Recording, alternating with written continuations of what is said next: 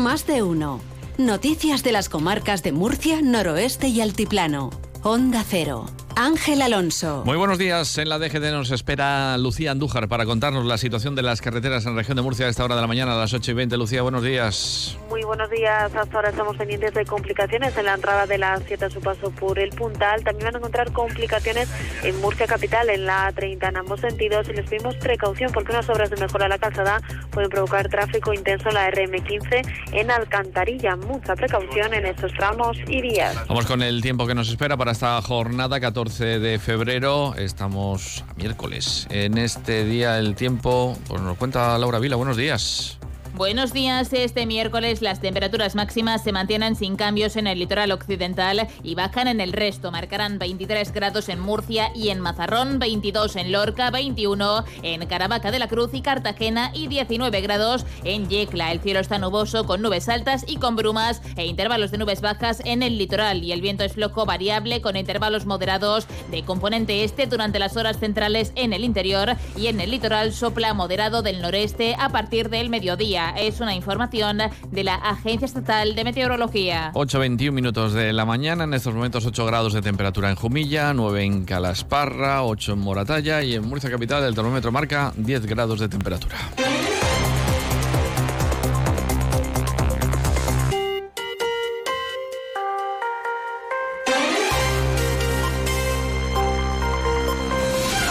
Comenzamos contándoles que una vivienda de dos plantas deshabitada se ha derrumbado en la calle Cid Campeador de Molina de Segura. Hasta el lugar se ha desplazado policía local y bomberos. El forjado del edificio habría colapsado. La calle tuvo que ser cortada por la cantidad de escombros generados en la caída.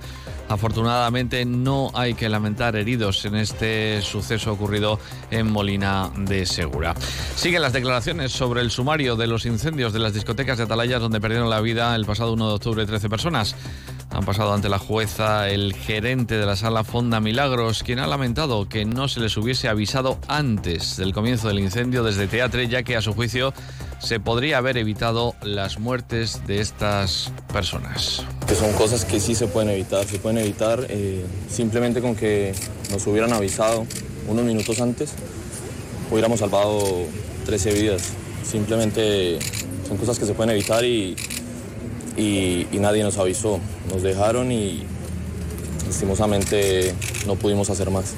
Por su parte, el abogado del gerente de Fonda Milagros, Francisco Adán, ha señalado que su defendido tenía un contrato de alquiler con Marco Martínez, al que la policía considera verdadero dueño de la sala teatre, aunque él haya declarado que se desvinculó de esta discoteca hace años. Por ese alquiler se le pagaba 4.500 euros al mes, según los datos aportados por el abogado. La fonda la gestionaba él, la licencia la gestionaba Marco, Marco Antonio Martínez. ¿Tenía un contrato? ¿Estaban los papeles en regla? Él, había un contrato, era un contrato de alquiler. La, eh, fonda se la alquila directamente a Marco desde el primer momento y hasta el último momento quien cobraba el, el arriendo era Marco. Bueno, pues estamos en la fase de instrucción de este asunto y siguen las declaraciones ante la jueza. Mientras tanto, la Guardia Civil ha desarrollado en Bullas una operación denominada Yesil, una investigación que ha permitido la detención de cuatro personas, miembros de un grupo delictivo presuntamente dedicado al cultivo ilícito de marihuana.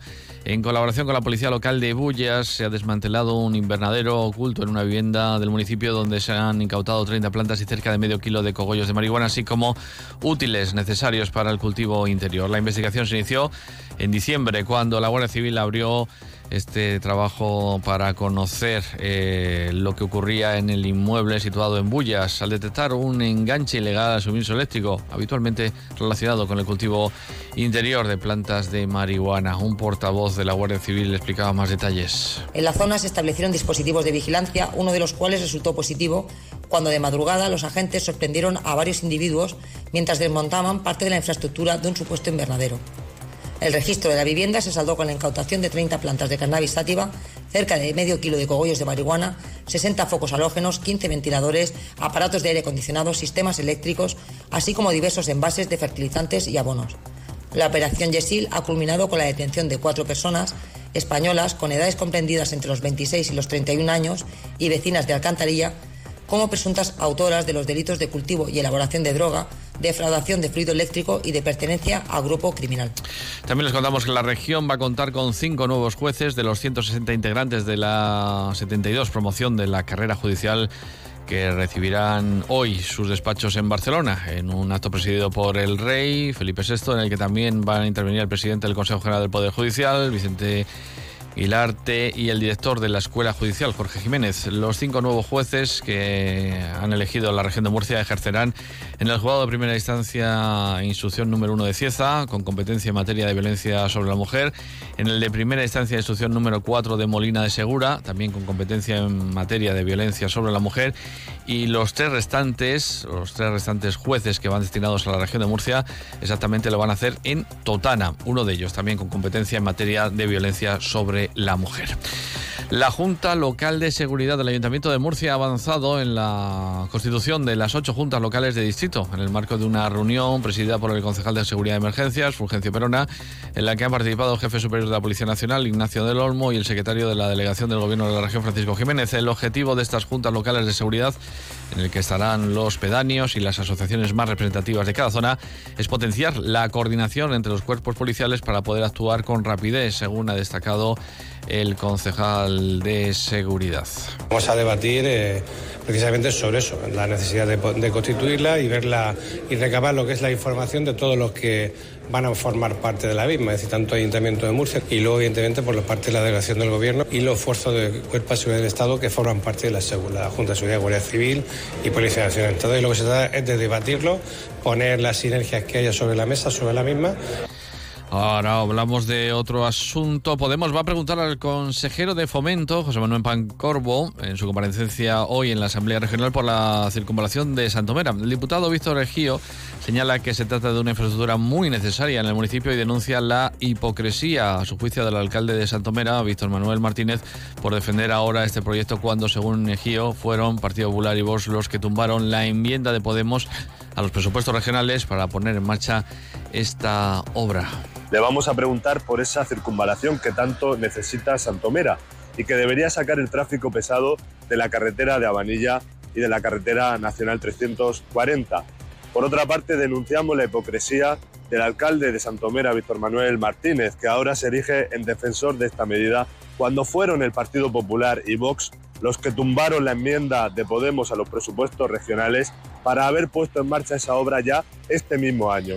La estación depuradora de aguas residuales de Alama de Murcia va a reutilizar el 100% del agua tratada en los campos de cultivo de la zona y pone a disposición de los regantes pues más de 1.300.000 metros cúbicos de agua. La consejera de Agricultura, Sara Rubira, ha explicado durante su visita a las instalaciones que es un ejemplo perfecto de la gestión del agua que se hace en la comunidad. Ha recordado que a través de la entidad de saneamiento y depuración de la región se depura el 99% de las aguas residuales y se reutiliza el 98%, frente a un 9% de media nacional y un 5% de media en Europa. Nosotros depuramos el 99% de aguas residuales, eh, reutilizamos el 98% frente al 9% a nivel nacional y al 4% a nivel europeo.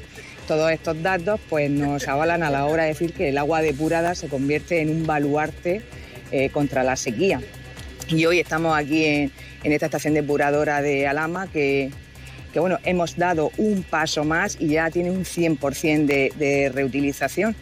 La importancia de la actividad física para prevenir o tratar los problemas de salud mental, la participación de los jóvenes en actividades culturales y recreativas y trabajar para eliminar el estigma asociado en ocasiones a la salud mental son algunas de las conclusiones derivadas del proyecto europeo REACT que ha liderado el municipio de Murcia durante dos años a través de la Concejalía de Talento Joven y en el que han participado en total ocho países europeos. El ayuntamiento, a través de la Concejalía que dirige Sofía López Briones, ha coordinado este programa europeo para abordar el impacto de la COVID en la salud mental y el bienestar de los jóvenes europeos de entre 15 y 30 años. Este jueves, el Grupo de Trabajo de Murcia va a presentar el acto de clausura de Alemania, la difusión de los resultados también de ese proyecto. La concejala hablaba sobre el mismo. Se han implementado medidas propuestas por expertos y por entidades juveniles, tales como la descentralización de la asesoría psicosocial que ofrece el servicio de juventud y el aumento de 150 plazas en las actividades al aire libre en el programa Redes para el Tiempo Libre.